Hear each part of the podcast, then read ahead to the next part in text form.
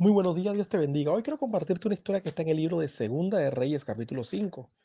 Es la historia del general Namán y el profeta Eliseo. Dice la palabra de Dios que el general Namán era un hombre de confianza del rey, le tenía mucha estima, era valeroso en gran manera. Y además de eso, Dios lo había utilizado a él para darle mucha victoria a Siria.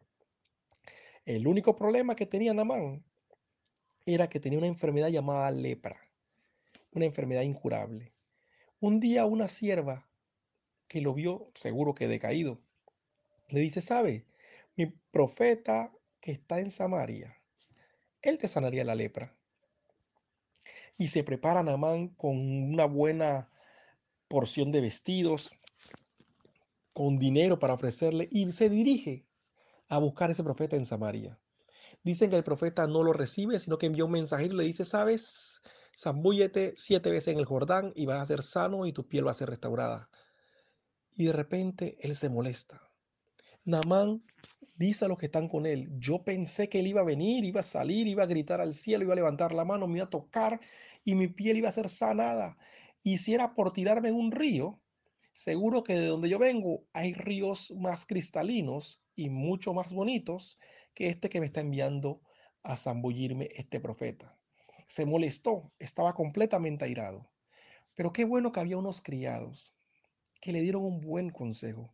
Le dijeron, Padre mío, si el profeta te mandara alguna gran cosa, ¿no la harías? ¿Cuánto más diciéndote lávate y serás limpio? Namán recapacita, va y se zambulle siete veces en el Jordán y conforme a la palabra del varón de Dios, su carne se volvió como la carne de un niño y quedó limpio. Tremendo. Muchas veces somos como Namán. Tenemos posesiones, tenemos amigos influyentes, tenemos una buena posición, tenemos muchos éxitos. Sin embargo, siempre tenemos áreas que nos tocan y nos hacen sentir en ocasiones mal. Puede ser un área de salud, puede ser un área familiar, puede ser un área profesional, en fin, puede ser también un área espiritual.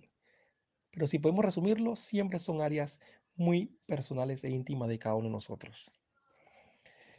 Y hoy la palabra de Dios te dice, te invita, que Dios tiene la respuesta para esa situación. Pero el problema que tenemos como Namán es que creemos que sabemos cómo Dios debe solucionar ese problema. Namán decía que él esperaba que el profeta saliera e hiciera movimientos al cielo, tocara, hablara y se diera el milagro. Y así muchos de nosotros decimos, nuestro problema Dios lo debe solucionar dándome esto.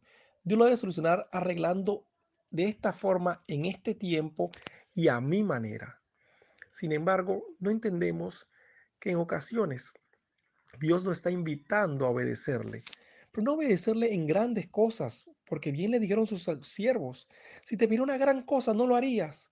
El problema del ser humano es que a veces subestima las pequeñas indicaciones, las letras pequeñas en los contratos, y en esta ocasión de la palabra de Dios, la pequeña orden, y en otros casos, los pequeños mandamientos que pueden ser la llave del milagro a nuestras vidas, puede que lo consideremos algo insignificante.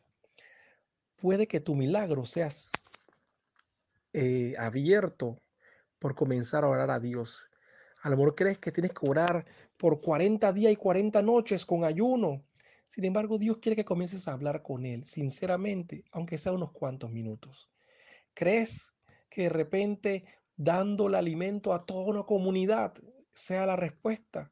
Y puede ser que Dios solo quiere que le muestres tu amor a los de tu casa y también a tus vecinos. Y no solamente un amor con objetos, con alimento, sino que se vea el amor de Cristo en tu actitud.